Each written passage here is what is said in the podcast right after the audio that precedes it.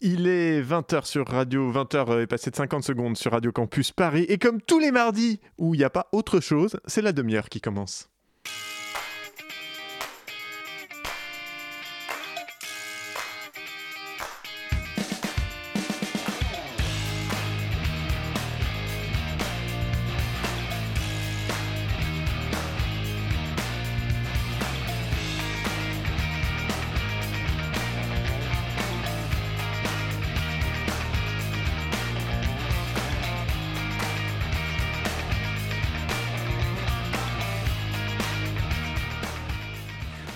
Bonsoir, bonsoir auditeurice, bienvenue, je suis Pitoum et tout seul dans le studio puisque Jérémy est covidé, ou presque, c'est sa reproduction de lui-même qui est covidé, mais du coup euh, dans le monde d'aujourd'hui, dans le monde d'après qui est en fait le monde de maintenant, eh ben il est coincé. Du coup une émission un peu spéciale euh, ce soir euh, puisque plutôt que de l'habituelle revue de presse et sujet chiant, tu auras le droit à un entretien supplémentaire. Oui, deux thématiques donc ce soir. D'abord une interview enregistrée il y a quelques semaines avec Lucille Quillet pour son livre Le prix à payer ou comment faire l'inventaire de ce que coûte l'hétérosexualité aux femmes. En seconde partie d'émission, nous recevrons Tristan Péglion, coordinateur national des jeunes générations, génération qui, sans amont, est désormais engagée dans la campagne de Jadot. Nous parlerons avec lui de cette campagne et du rôle de la jeunesse, celui qu'on lui donne et qu'elle se donne dans la vie politique française. Mais tout de suite donc, on écoute Lucille qui est. Nous sommes toujours euh, dans la demi-heure. Tu es à l'écoute de Radio Campus Paris, auditorice, et c'est la troisième partie, l'interview, avec aujourd'hui Lucille Quillet, qui euh, nous a rejoint dans le studio, qui est avec nous pour parler notamment de son livre Le prix à payer, ce que le couple hétéro coûte aux femmes. Bonsoir. Et bonsoir. Merci d'être avec nous euh, en studio pour parler de cet essai. Ouais, Merci de m'avoir invité. euh, alors, juste pour euh, resituer rapidement, vous êtes journaliste indépendante. Oui. vous avez travaillé notamment pour la presse généraliste et spécialisée. Je ne sais pas comment vous le définissez. Oui, alors moi j'ai plutôt un prisme presse féminine. alors bon, en fait, j'aime pas quand on dit presse féminine parce que c'est en fait c'est surtout la la presse où on veut parler euh, des sujets de la vie privée. Donc bon, maintenant on sait que l'intime est politique, donc euh, voilà. Mais j'ai, oui, j'ai plutôt le prisme, on va dire, de la, condition féminine et plus particulièrement du travail des femmes aussi. Et euh, donc vous avez euh, décidé d'écrire cet essai euh, qui est paru le 6 octobre ouais. de cette année, Le prix à payer, qui a la particularité, alors je vais essayer de le résumer, mais on va bien sûr aller, on va essayer d'aller d'aller dedans, mais en tout cas moi comme je le lis, c'est que on a une sorte de manuel féministe de, de, déconstruction féministe par le prisme du, du porte-monnaie ou de, de, de, la question financière. Ouais. Euh, alors, est-ce que ça va déjà un peu C'est marrant, oui. Je, je enfin, le côté déconstruction, je l'ai pas pensé comme ça et, et on me l'a pas encore dit, mais je le prends comme un compliment. Du coup, ça veut dire que c'est pédagogique, euh, donc euh, c'est bien. Alors, bah pour le coup, alors ouais. peut-être, je vais peut-être aller déjà trop dans mon avis sur le, sur le, le, le livre, mais c'est vrai que moi, ce qui, je ne m'attendais pas euh, à autant de réflexions sur, euh, sur bah, en fait, la condition féminine et le patriarcat et l'hétéronormativité aussi, euh, dès, mais même dès l'introduction, en fait, oui. qui est très didactique. Ouais, ben, en fait, c'était important euh, au début de dire ce que j'entendais par euh, couple hétéro. Euh, dans le sens où quand je parle du couple euh, hétéro, c'est pas forcément euh, toi et moi euh, un couple, mais c'est plus l'idéal de vie. Et qu'est-ce que c'est en fait l'hétérosexualité comme système politique? Bon, ça c'est moi je, me suis beaucoup appuyée sur les écrits de Monique Wittig là-dessus, qui a beaucoup écrit dessus et que je conseille de lire. L'hétérosexualité, l'hétéronormativité, c'est on nous fait croire que pour être le mieux possible, pour être le plus heureux, il faut être en couple avec quelqu'un du sexe opposé, faire des enfants et euh, être exclusif, habiter ensemble, se marier. Bon, je passe la, euh, liste. Euh, mais il y a aussi une certaine prescription des rôles genrés. Qu'est-ce que c'est être un bon homme hétéro? Qu'est-ce que c'est être une bonne femme hétéro? Et c'est en fait dans ce, cette définition-là que s'inscrivent deux rapports à l'argent différents.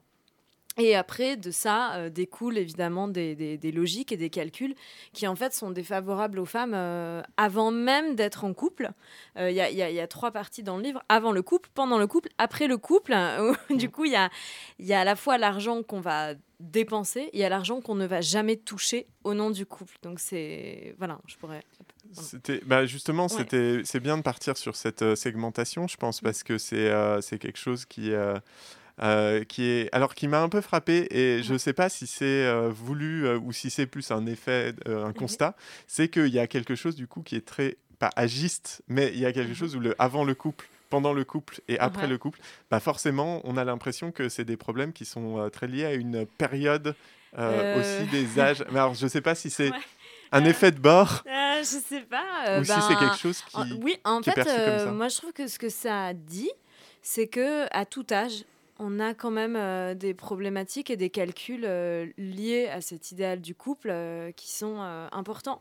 moi, c'est des choses. J'ai 32 ans. J'ai réalisé ça, voilà, début de la trentaine, du moins cette mise en perspective-là. mais quand j'avais 20 ans, je pensais évidemment pas que, en fait, la contraception me coûtait très cher et que mes partenaires, euh, eux, bénéficiaient de ce travail euh, gratuitement. Euh, j'avais peut-être à la limite un peu plus conscience de la charge esthétique. donc tout ce que la, charge esthétique, c'est tout ce que les femmes vont dépenser en soins de, de, beauté pour correspondre au male gaze qui définit ce qui est une belle femme et du coup ce qui est une bonne candidate au couple hétéro. Et ça, c'est valable dans l'optique du couple, mais même de façon générale dans la société. C'est-à-dire que si euh, je, euh, je ne fais pas des efforts pour rester mince, je ne m'épile pas, je ne me maquille pas, je ne, me coiffe pas particulièrement, euh, je vais quand même subir un, un backlash d'ordre général, y compris au travail. Ça, c'est quelque chose dont on se rend compte un peu après les études, euh, en entreprise, il faut correspondre à certains codes. Et ces codes sexistes, ils existent aussi euh, là. Donc quand on dit aux femmes, vous avez le choix de vous maquiller, de vous épiler et tout, en fait, euh, souvent, on fait le choix de ce qui est confortable pour évoluer en société. Aussi parce qu'on se dit, mais ça, ça me fait plaisir. j'aime prendre soin de moi. Et déjà, cette expression prendre soin de soi, elle dit beaucoup de choses. moi, je, bon, je, enfin, je me maquille, euh, je fais tout ça aussi, euh, parce qu'on a, on a appris à s'apprécier euh, comme ça. Et que du coup, entre la théorie, oui, mais en fait, on devrait ne pas avoir à faire tout ça pour s'aimer, et la pratique, on cherche quand même à être dans un, dans un bien-être et dans un confort. C'est pour ça que moi, je culpabilise pas du tout les femmes qui le font, j'en fais partie. Mais je trouve que c'est important de réfléchir à tout ce qu'on doit faire pour obtenir l'amour des autres. Et cette charge esthétique, souvent, elle, implique des. comment dire euh, elle engendre des complexes, elle implique de la souffrance. Euh, bon, euh, pour toute personne qui a essayé de s'épiler à la cire une fois dans sa vie, je pense que c'est assez clair. pourtant, on nous dit que c'est du soin de, de, soi. Je, trouve ça un peu triste, en fait, que pour obtenir l'amour des autres, on doit être en non-amour vis-à-vis de notre propre corps. Et ça, pour moi, c'est une question qui est politique et qui, voilà. Qui du moins est un terrain euh, de réflexion qui devrait être nécessaire euh, pour tout le monde, pas que pour les femmes, mais aussi pour les hommes. Moi, j'ai envie de dire aux hommes, la, façon dont vous aimez les femmes, la façon dont vous euh, célébrez le corps des femmes, elle est aussi politique. Après, une fois qu'on dit ça, qu'est-ce qu'on fait? Parce qu'on a grandi avec des représentations et tout, mais déjà prendre conscience de ça, je pense que c'est un grand pas. C'est euh, rigolo. Alors, je, ne pensais pas rebondir si vite sur la question des hommes, mais puisque, puisque vous l'amenez, je, je, me permets. Non, non, mais c'est très bien. C'est bien de ramener ça à toi. C'est ça, bah, je me sens concerné. Tout à coup, ça m'intéresse. Je suis concerné. Euh, non, mais il y a un passage dans le, bouc dans le bouquin, pardon. Oui, dans, les... dans le bouquin. Dans l'essai euh, que je trouve, euh, que j'ai trouvé qui m'a qui m'a un peu frappé, parce mhm. qu'en plus c'est quelque chose qu'on peut constater, qui est le rapport à, au risque de paternité. Oui. qui naît, enfin qui est, il y a un témoignage dedans de d'un homme, je crois que c'est un ami ou, ou, quelqu'un, en tout cas un homme qui est cité, qui dit, en fait, j'y avais jamais pensé. C'est euh, dingue, j'aurais pas le choix. Euh, ouais, ouais, c'était un. Ouais, ouais. Bah, en fait euh, comment dire, je, je, ne suis pas un homme, mais moi j'ai toujours été très surprise de cette espèce de, excusez-moi, mais, mais... d'inconstance et d'ignorance qu'ont les hommes, notamment vis-à-vis de la contraception. bon, Après, tout ça, on a tous été éduqués dans l'idée que c'est un droit des femmes, donc c'est aux femmes de le gérer, c'est leur truc, il faut surtout pas que les hommes s'en mêlent, sinon c'est de l'ingérence, c'est le patriarcat et tout. Euh, ok, en attendant, ça coûte cher. Euh, et puis, en fait, il y aurait aussi des conséquences financières pour un homme, mais ça, vous n'en avez pas très souvent conscience. Euh, c'est-à-dire que si euh, euh, vous avez un rapport avec voilà, une, une femme, qu'elle tombe enceinte, qu'elle décide de poursuivre cette grossesse, qu'il y a cet enfant, elle peut demander une aide financière au père. Alors si vous dites oui, mais c'est pas moi le père, j'ai pas envie de faire de reconnaissance de paternité, pour certains juges, c'est un aveu de paternité et ça vous force à verser de l'argent. Cet argent-là, la mère peut, les, peut venir frapper à, votre porte, entre guillemets, pendant les 18 ans de l'enfant et l'enfant, lui, a jusqu'à ses 28 ans. Enfin, ça fait du coup enfin une sacrée épée de Damoclès. Donc euh, moi je comprends pas que pour avoir refusé une capote, c'est quand même effectivement Voilà, euh, ça, ça, bon au final euh, la capote elle est elle est, elle est peut-être pas si chère que ça quoi. Donc voilà, mais ça très souvent enfin moi de ce que j'observe depuis des années, c'est que les hommes se reposent sur les femmes pour gérer la contraception parce que c'est leur affaire, parce que c'est leur droit, parce que c'est tout ça mais en fait ça se fait à deux et surtout c'est enfin, ils sont bénéficiaires de cette, euh, de cette contraception-là. Et moi, quand je dis qu'il faudrait au moins payer 50-50, c'est vraiment au moins. Parce que, en fait, euh, l'organisation, prendre des rendez-vous euh, chez le gynécologue, avoir quand même l'aspect désagréable de la chose, enfin bon, vous n'avez pas connu mmh. ça, mais voilà. Est-ce que, en fait, même 50%, c'est c'est pas déjà pas assez quoi parce que nous on a tout le côté désagréable euh, de la chose des effets des dommages euh, collatéraux aussi euh, parfois et puis ça prend pas que du temps ça prend de, de l'énergie c'est enfin et de l'argent évidemment parce que enfin je ne sais pas si vous savez combien coûte une consultation en cabinet gynécologique messieurs Conventionné ou non conventionné? Quel secteur? Quel secteur? Alors, la plupart font des dépassements d'honoraires de toute façon, donc voilà, mais euh, bon, euh, j'aime bien parce que c'est un peu comme quand on demande aux politiques le prix du euh, ticket de métro. C'est exactement ce que j'étais en train de me dire. je me fous de la gueule des politiques. Et tout. Voilà, bon, bah, c'est souvent 60, 90, voire plus de 100 euros pour une consultation qu'on doit faire annuellement. Et en fait, c'est dans ces cabinets-là que se organise euh, la bonne santé sexuelle d'un couple et d'un couple ou même juste la bonne santé sexuelle tout court parce qu'on peut avoir des, des rapports euh, d'un soir sans être en couple mais on a quand même une sexualité active. Donc, euh, est-ce que les hommes sont à blâmer? Je ne sais pas parce que personne les a poussés à s'intéresser à ça, parce qu'eux, ils n'ont pas euh, euh, ce rendez-vous annuel ou biannuel chez, le gynéco. Mais du coup, on devrait au moins penser au coût de tout ça et proposer de payer au moins 50% de la contraception. Et ça, c'est sans ouvrir la boîte de ce que représente euh, une consultation chez un gynécologue, souvent un homme, euh, mmh. avec euh, le potentiel de violence qu'il peut y avoir derrière. Et en plus, oui. Oui, Toute la charge qu'il y a, comme, vous le disiez, sur la prise de rendez-vous, mais aussi le moment lui-même, l'après, bah, Il y a le côté désagréable, il y a le côté aussi jugement, parce que ça existe, il y a le côté risque, évidemment, de voilà d'agression sexuelle ou de comportement abusif. Euh, donc euh, oui, vraiment, c'est rarement une partie de plaisir. Hein, euh. Bon, il y a des gynécos qui sont très bien, et encore heureux, heureusement, mais c'est vrai qu'il y a quand même beaucoup de choses, et du coup, moi, je me dis que l'argent, c'est ça n'a pas hum, comment dire il n'y a pas de c'est pas ni bien ni mal ni agréable ni désagréable c'est le truc rationnel et qui quand même symboliquement permettrait d'impliquer au moins. Euh, ouais, mais au moins d'avoir. Moi, il y, a, hum, comment dire, il y a quelques années, j'avais fait un papier sur euh, le coût de la contraception. Euh, alors déjà, j'avais mis pas mal de temps à arriver à le, vendre en rédaction parce qu'on me disait que c'était un non-sujet. Parce que la pilule coûte 2 euros et que c'est bon, vous avez la contraception, vous êtes contente, viens pas chipoter quoi. C'est un peu ça l'idée. bon, quand je finis par le faire, j'interroge des couples et en fait, ils n'y pensaient même pas. Euh, et c'est en en parlant que c'est là, bah oui, tiens, en fait, c'est vrai que ça coûte cher le gynéco et que bah, c'est le, corps de ma copine, mais c'est vrai qu'en fait, bah oui, c'est par ça qu'on n'a pas d'enfants. Moi, j'aime bien dire que les hommes n'ont pas les enfants dont ils ne voulaient pas parce que des femmes ont fait ce travail. Et c'est du. En fait, même si oui, c'est aussi pour elles, mais à partir du moment où on fait quelque chose euh, qui produit de la valeur ou une opportunité pour un autre bénéficiaire que soi-même, c'est du travail. Euh, c'est pareil, quand une femme se met à temps partiel pour aller chercher des enfants, faire les courses, gérer la vie de famille, tout ça, euh, c'est du travail parce qu'elle elle le fait pour elle, parce que c'est ses enfants, c'est son frigo, c'est sa maison, c'est voilà. Mais elle fait une partie de, de, la part de son conjoint et ça, c'est du temps que lui, il n'a pas à, dépenser, mais qui peut investir dans sa carrière, qui est rémunéré, qui va lui faire obtenir des droits au chômage, des droits à la retraite, qui sont conséquents, qui lui permettent d'avoir une aisance financière, qui lui permet aussi d'avoir le choix de partir ou pas. Euh, voilà, donc en fait, c'est pour ça que le travail domestique euh, et parental, on peut le considérer comme du travail à partir du moment où on fait la part de quelqu'un d'autre.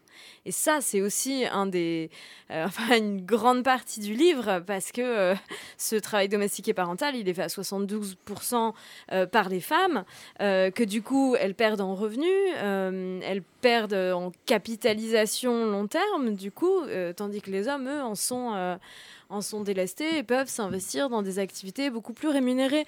C'est pour ça que moi, quand j'entendais, oui, mais bon, les femmes, elles gagnent pas beaucoup d'argent, elles sont nulles en argent, euh, c'est pas leur truc, et puis elles sont un peu entretenues quand même par euh, leur mec qui dépense plus à la maison. Euh, bon, faut pas venir se plaindre, quoi.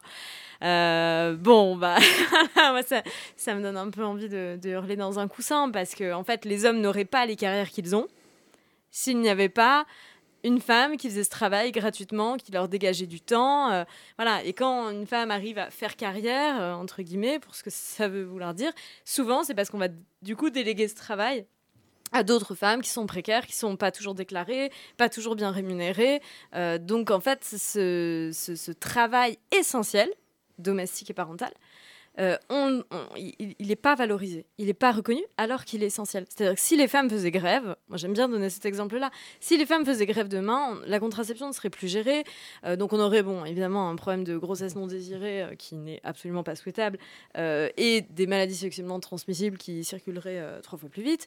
on aurait un problème de gestion de la petite enfance, parce que, bah, voilà, pas de. Voilà, les, les, mères au foyer, les temps passés, voilà, donc il faudrait construire plus de crèches. Ah bah tiens, oui, voilà.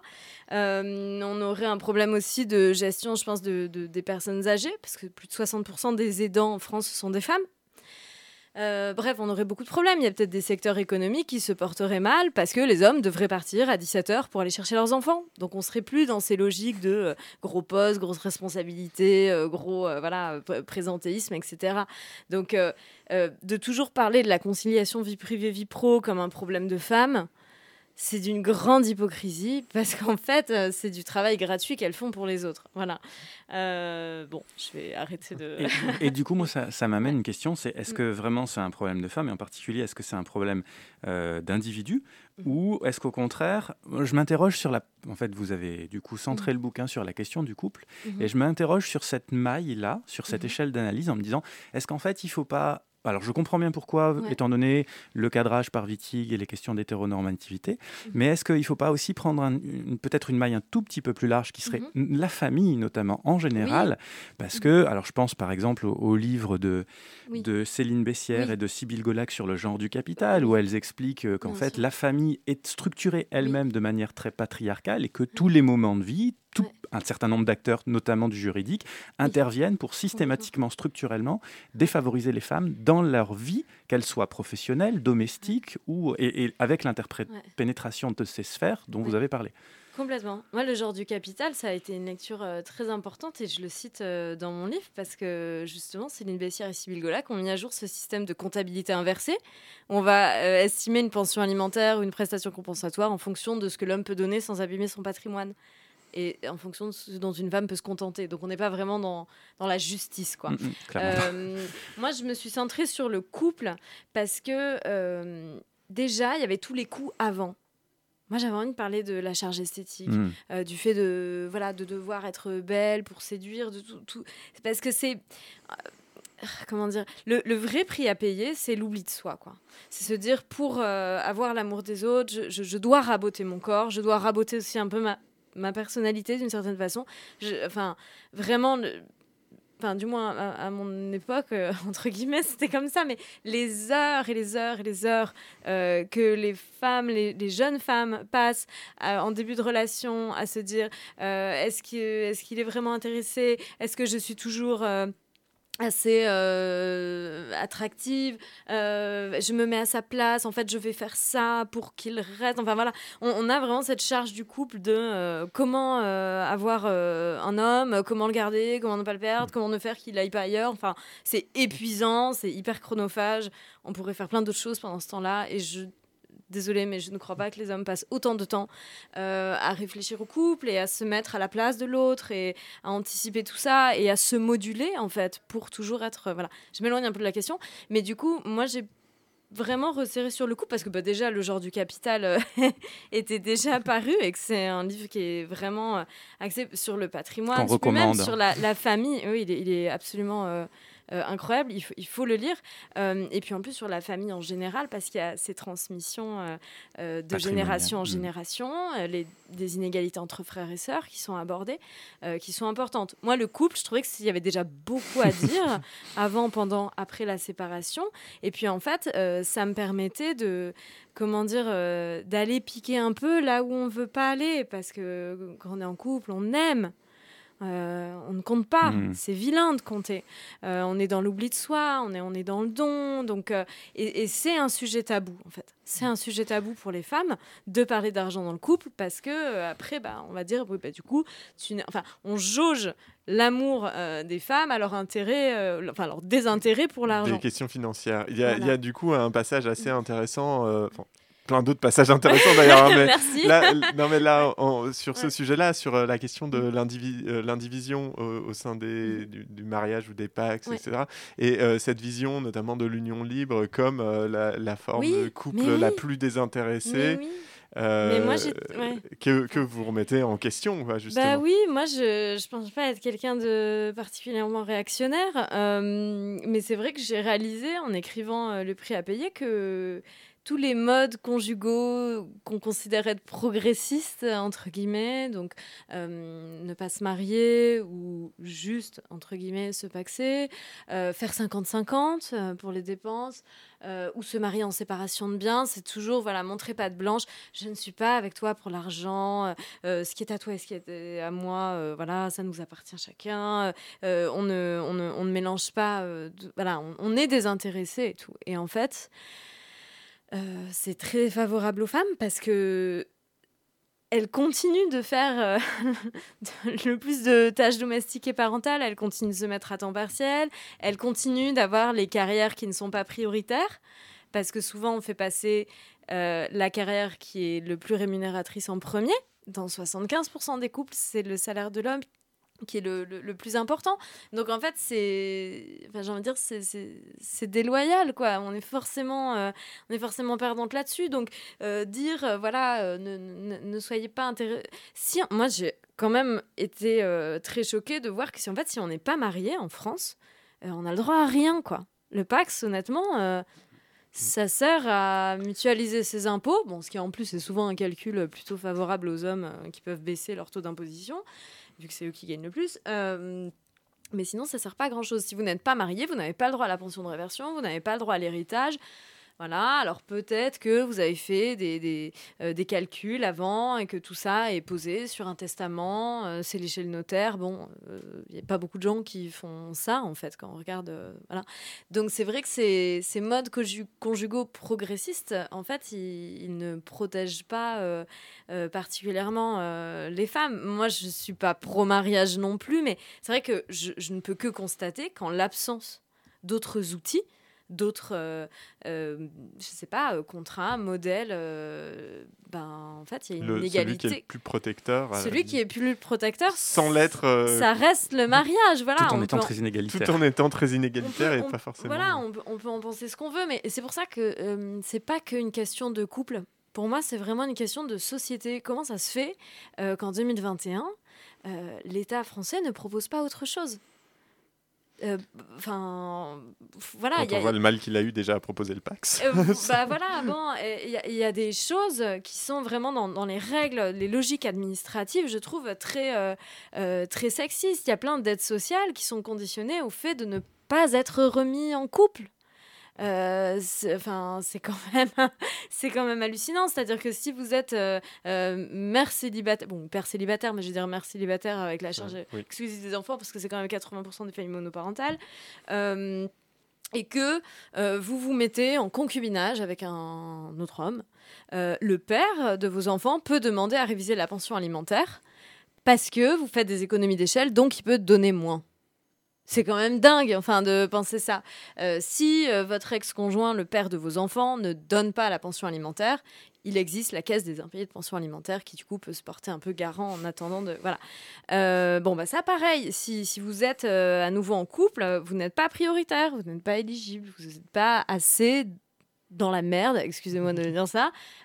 voilà, parce qu'il y a un homme qui peut vous aider. donc ça, ça crée aussi après des dynamiques bah, qui, sont, qui, sont, qui sont injustes pour et les puis femmes. qui génèrent en plus des dynamiques de domination au sein des bah, couples. Voilà, et puis en quoi ça serait au nouveau conjoint de participer au paquet de céréales J'en sais rien. Euh, voilà, et en fait, l'État, comme ça, fait beaucoup de, de petites économies euh, en demandant aux femmes de de se démerder, quoi. Mmh. Euh, encore une fois, euh, désolé pour ce terme, mais euh, c'est-à-dire que dans 75% des couples, c'est l'homme qui gagne le plus, et dans 75% des décisions judiciaires concernant la garde des enfants après une rupture, la garde exclusive est donnée à la mère.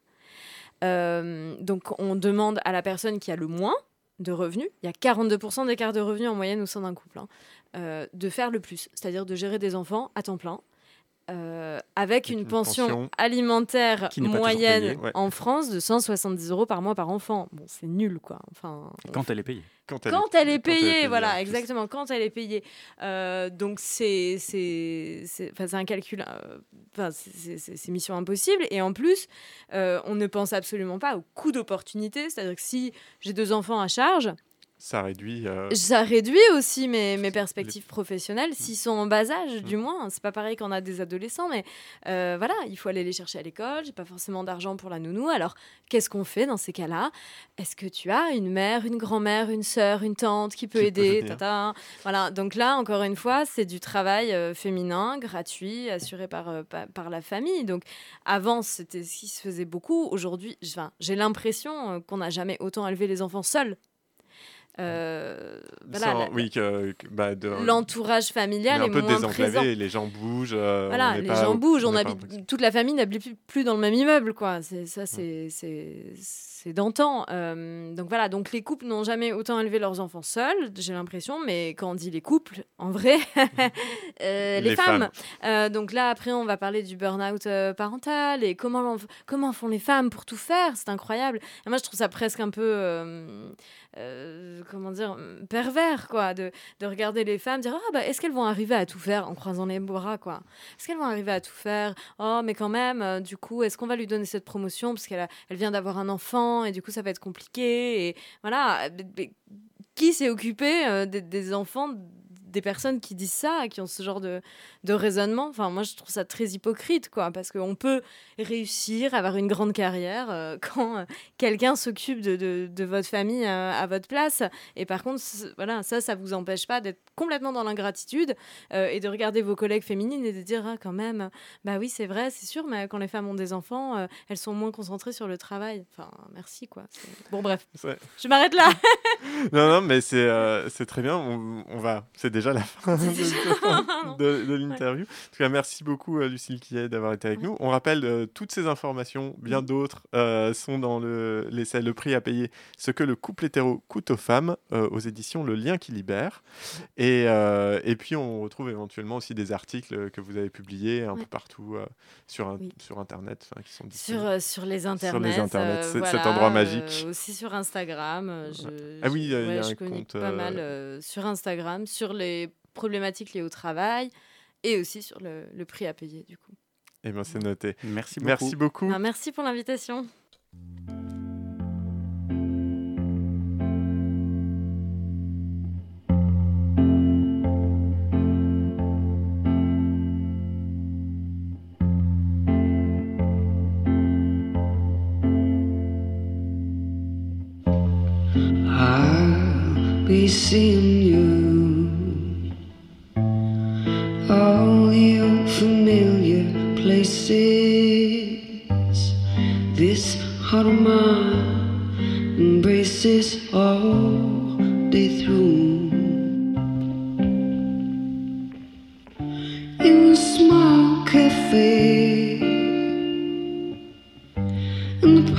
across the way.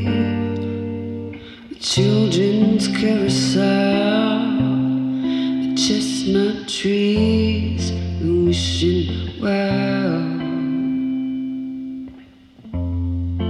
I'll be seeing.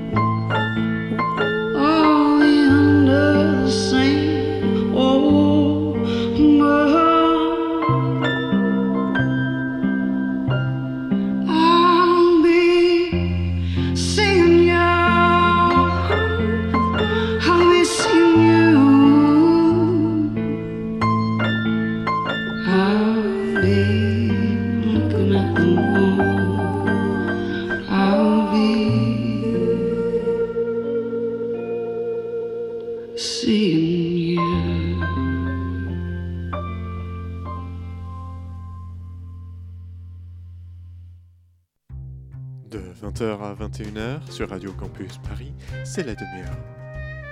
Euh, c'est plutôt des cons.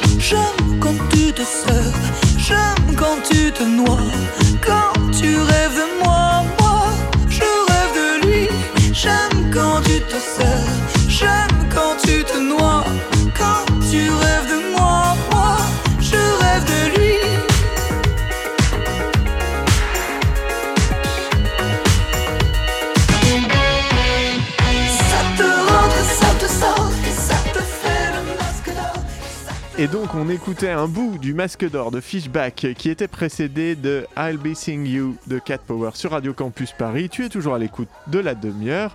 C'est la deuxième partie.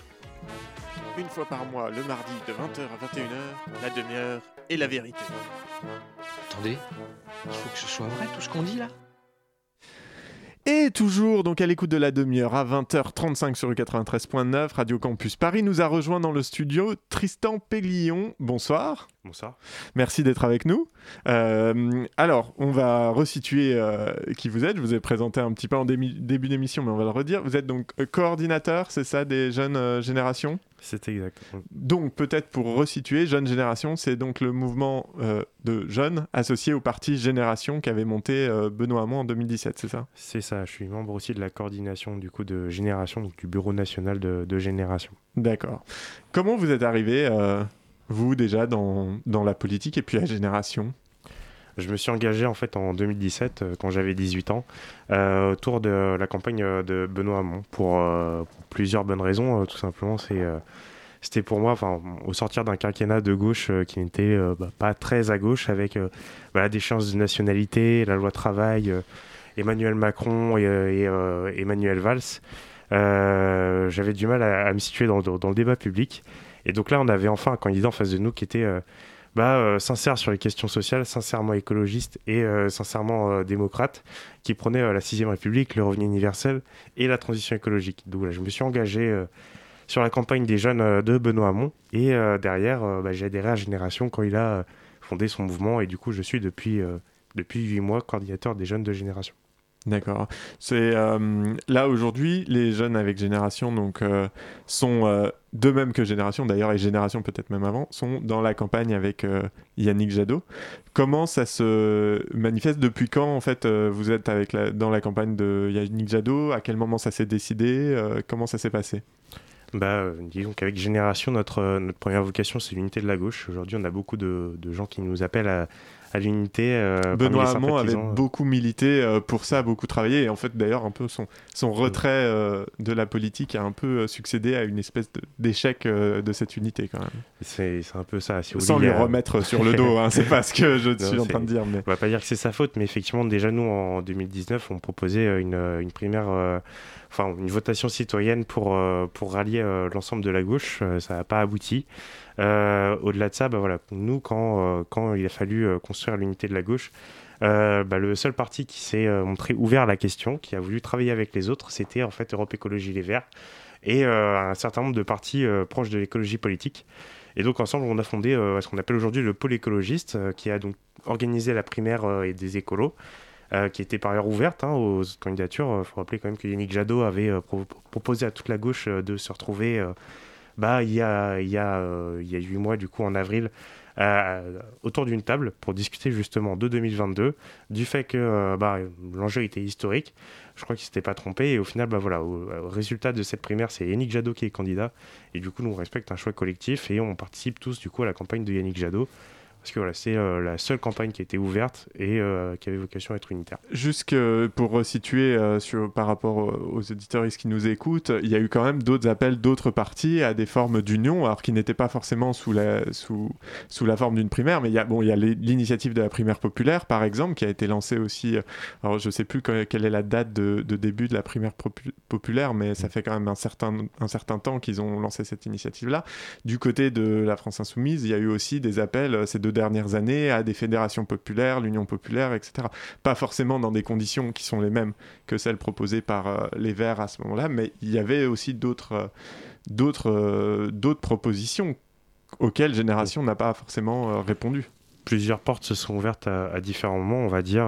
Disons que l'Union populaire, ça a toujours été quelque chose de très centré autour de l'AFI. Pour avoir beaucoup parlé de ça à l'époque avec les militants mélanchonistes, finalement on retrouve les mêmes gens à l'AFI que- qu'à l'Union populaire. Je crois que c'est pas pour rien. euh, J'ai pas eu l'impression que ça soit spécialement ouvert. Au-delà de ça, oui, il y a eu d'autres euh, tentatives euh, d'union. Euh, moi, je les vois très honnêtement euh, avec euh, beaucoup de plaisir. Je trouve que, que c'est bien euh, qu'aujourd'hui, bah, un certain nombre de responsables politiques de gauche et des citoyens se rendent compte de l'importance que ça a. Et aujourd'hui, bah, je crois qu'il bah, y a un enjeu assez historique à ce que, euh, bon, bah voilà, euh, on est à trois mois du premier tour. Il y a un enjeu historique à ce qu'on se dise, bah, en fait, on va pas faire une primaire là maintenant, on va euh, peut-être euh, bah, en fait, euh, construire ensemble un accord de gouvernement. Il y a un programme qui existe. On va pas passer un mois à faire campagne les uns contre les autres, à se dire que bon, bah, les socialistes, vous avez été de droite quand vous étiez au gouvernement, les, les écologistes, vous avez un problème de rapport avec la République. Ça me semble, ça me semble pas très sérieux et c'est pour ça qu'aujourd'hui, je ne crois pas qu'une primaire soit la meilleure des solutions. Je vais, on, va, on va parler après un peu d'un sujet qui nous euh, concerne euh, peut-être un peu plus ici à Radio Campus Paris, qui est la jeunesse et, euh, et, la jeunesse en politique, et notamment dans le cadre de ces élections. Mais avant ça, j'aimerais quand même rebondir un petit peu sur quelque chose. Vous, vous parlez de la trahison de la gauche et notamment de François Hollande en, 2010, en 2017. Quoi. Est-ce qui vous pousse dans les bras d'Amont, ou en tout cas à militer pour lui et à le suivre chez Génération après? Euh, est-ce qu'un candidat euh, comme Yannick Jadot, qui n'a pas toujours été très clair sur les questions euh, économiques notamment, n'est pas un peu, en tout cas, ambigu et ne pourrait pas à un moment refaire... Ben, le même genre de trahison, c'est quand même un reproche qui lui est fait par une partie de la gauche, tout du moins, ses positions plutôt libérales, alors qu'il a très assagi, notamment au moment de la primaire, et qui aujourd'hui effectivement ne ressortent pas, mais il y a encore quelques mois, il avait des, interviews où il parlait de libéralisme compatible avec l'écologie, de, choses comme ça. ce que je voudrais dire par rapport à ça, c'est qu'il y a euh, les déclarations qu'on peut prendre un peu euh, dans tous les sens. Après, il y a les faits.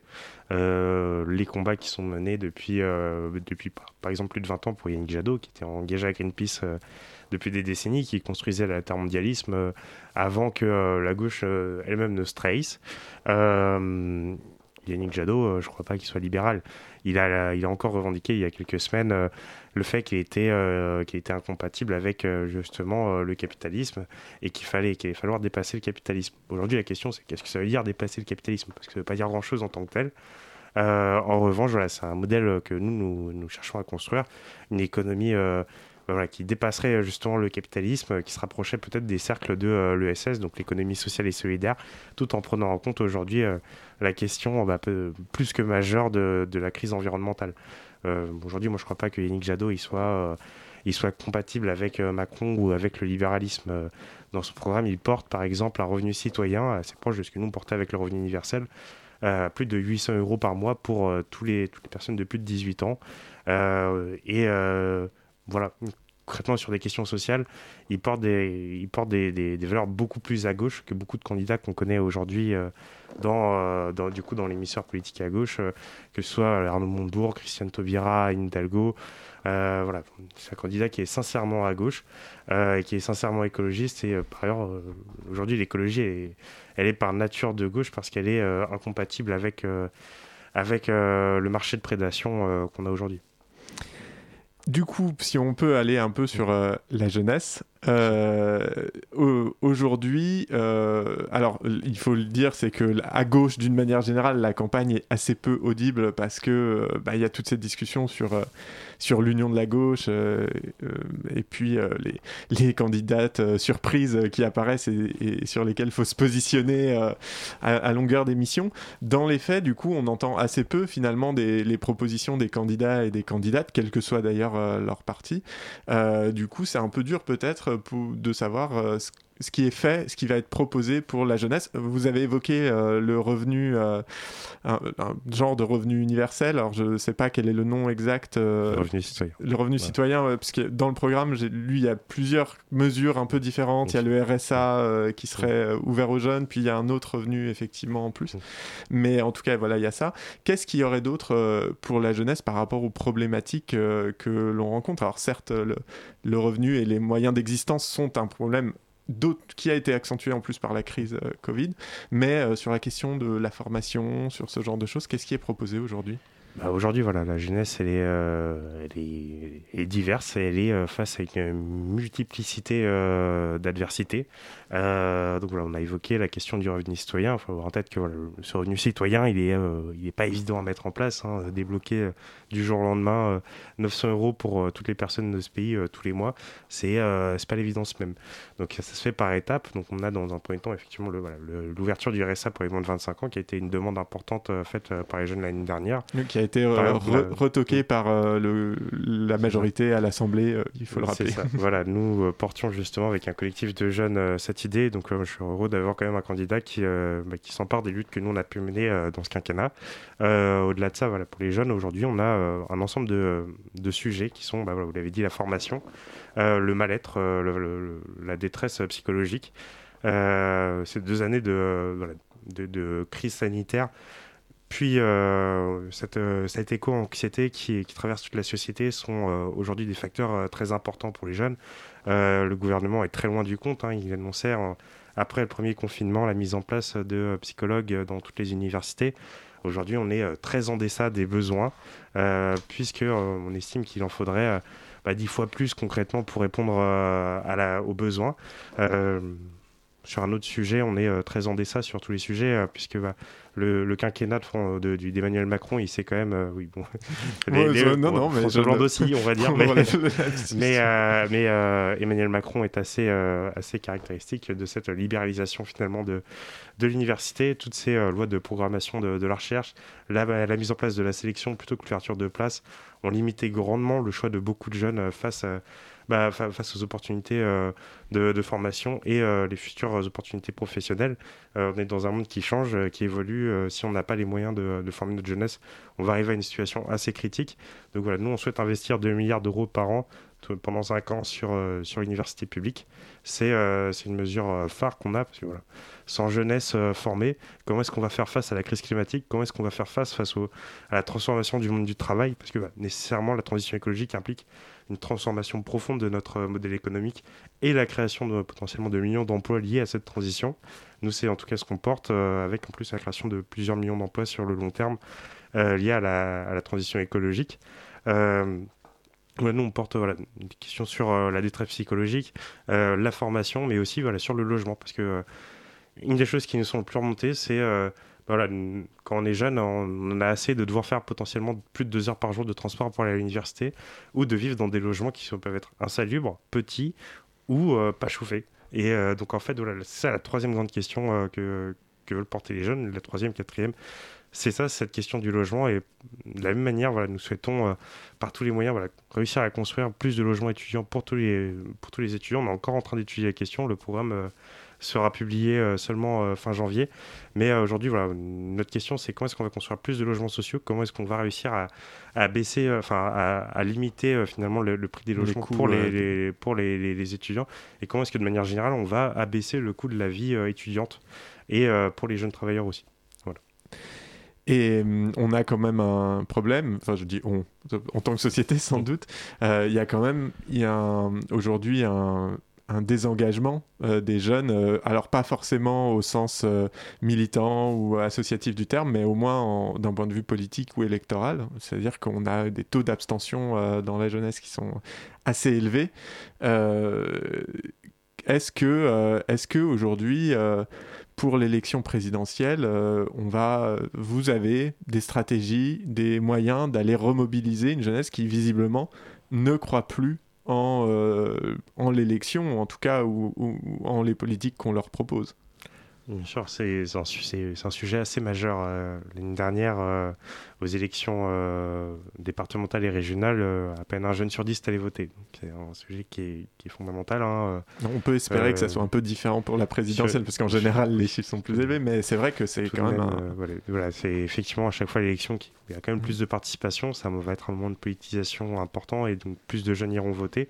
Euh, effectivement, voilà, nous notre sujet, euh, en, en- par ailleurs en tant qu'écologiste, parce qu'on nous, euh, on estime que voilà, c'est effectivement cette génération plus que toute autre qui doit se mobiliser. C'est par ailleurs elle qui avait fait la bascule en 2019 euh, pour le camp écologiste aux élections européennes, hein, qui le vote écologiste était quand même le premier vote chez les jeunes.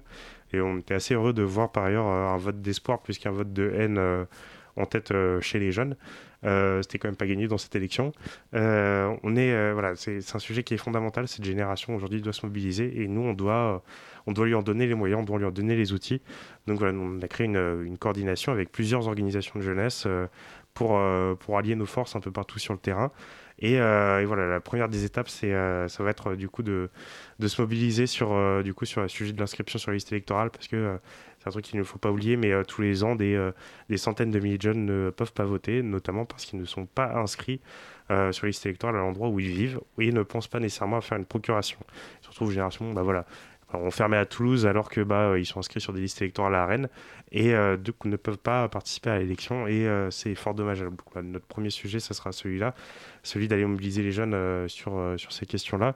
Au-delà de ça, voilà, on réfléchit à un certain nombre d'actions qui seront, susceptibles de parler aux jeunes parce que vous l'avez précisé, les jeunes, euh, ils n'oublient pas de s'engager. Hein. Quand il faut s'engager, quand il faut se battre, ils sont là. Euh, on l'a vu, la génération climat, c'est pas rien.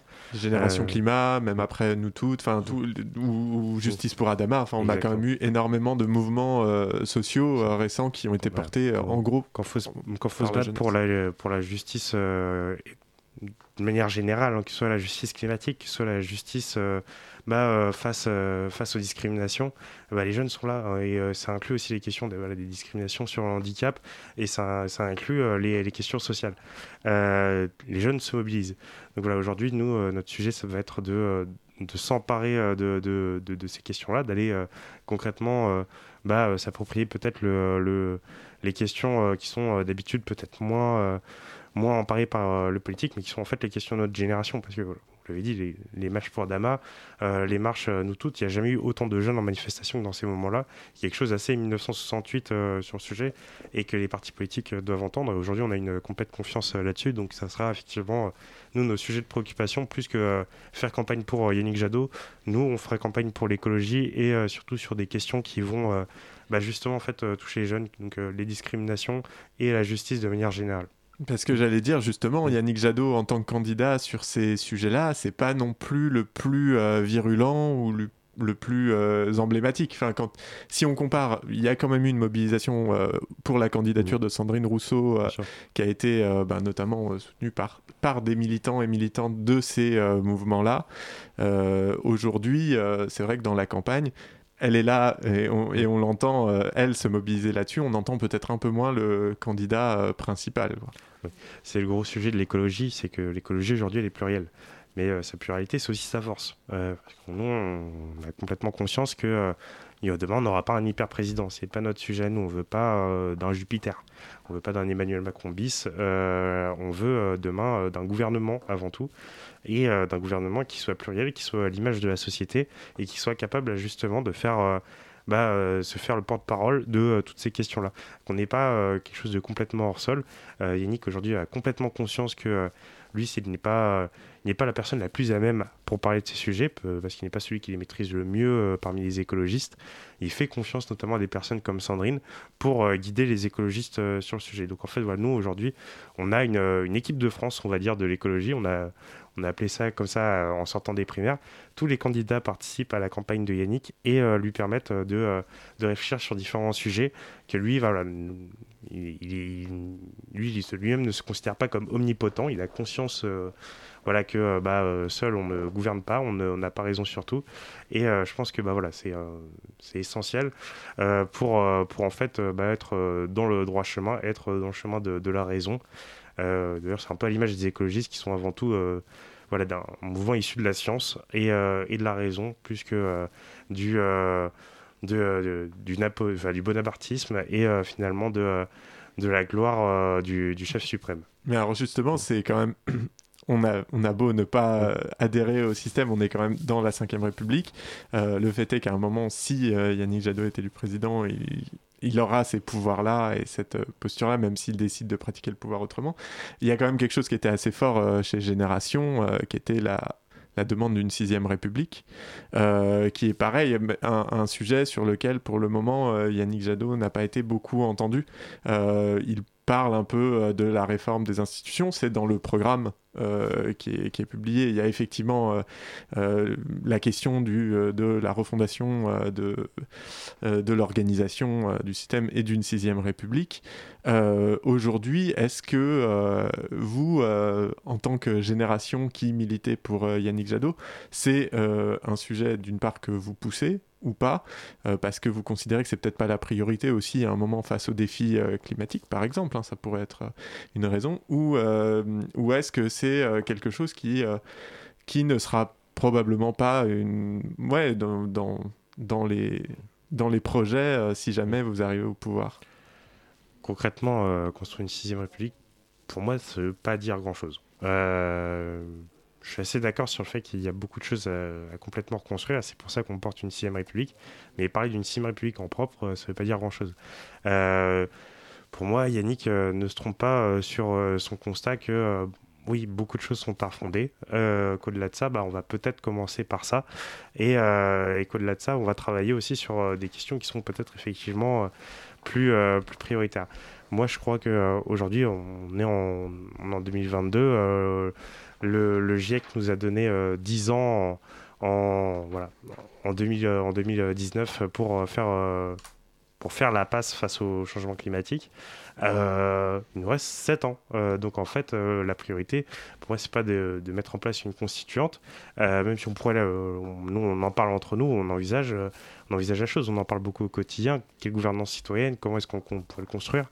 On réfléchit à des questions multiples, mais au-delà de ça, c'est pas ça qui va, euh, pour moi, euh, sauver, euh, sauver bah, la, vie de potentiellement millions de gens qui pourraient d'ici, d'ici déjà 20 ans, en fait, se retrouver exilés climatiques, hein, parce que bah, on voit toutes les inondations, tous les problèmes qu'on a actuellement, les, les incendies. les, immenses incendies, le- les, inondations, les tremblements de terre, la montée de- des eaux, enfin, c'est des choses qui sont quotidiennes. Je suis pas sûr que euh, la priorité, ça soit euh, de, de commencer par ça. Et euh, même si moi-même, je porte euh, sur long terme une, une profonde réforme des, des institutions et une sixième république, parce que j'estime que la, la cinquième aujourd'hui est à, est à bout de souffle. Je, suis, je partage aussi le constat de Yannick que c'est peut-être pas par ça qu'il faut commencer.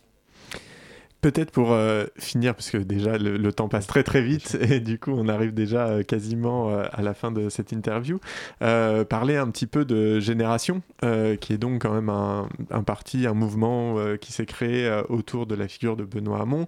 Benoît Hamon se retire de la vie politique. Aujourd'hui vous êtes engagé avec Yannick Jadot. Quel est le futur que vous envisagez pour Génération? Est-ce que ça va être des accords dans le cadre de, des législatives, une poursuite euh, du combat euh, de manière indépendante ou au contraire euh, un engagement encore plus fort avec la force politique que vous soutenez aujourd'hui pour la présidentielle? Aujourd'hui, il faut avoir en tête que la gauche est dans une phase de recomposition assez complète. hein. On, s'apprête à vivre un, moment où potentiellement le Parti socialiste, s'il ne décide pas de travailler avec les autres, va faire pour la première fois au moins de 5% en élection présidentielle. Le Parti communiste également. Les insoumis, après 2022, bah, Jean-Luc Mélenchon, il a, quand même, euh, il a quand même 72 ans, le pépère. Euh, Je suis pas sûr qu'il va continuer très longtemps. Il a annoncé qu'il se retirait effectivement ça, euh, faut- après les présidentielles. Voilà. Beaucoup de, choses, voilà, beaucoup de choses vont se passer, euh, notamment en plus du fait qu'il n'a pas construit un parti politique, mais un mouvement basé sur sa personne. Beaucoup de choses vont se passer.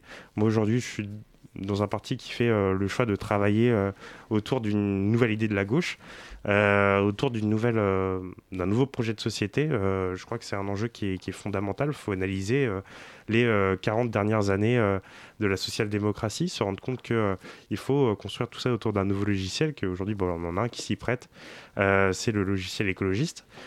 Beaucoup de choses sont aujourd'hui à, à construire. Concrètement, voilà, tout est à construire.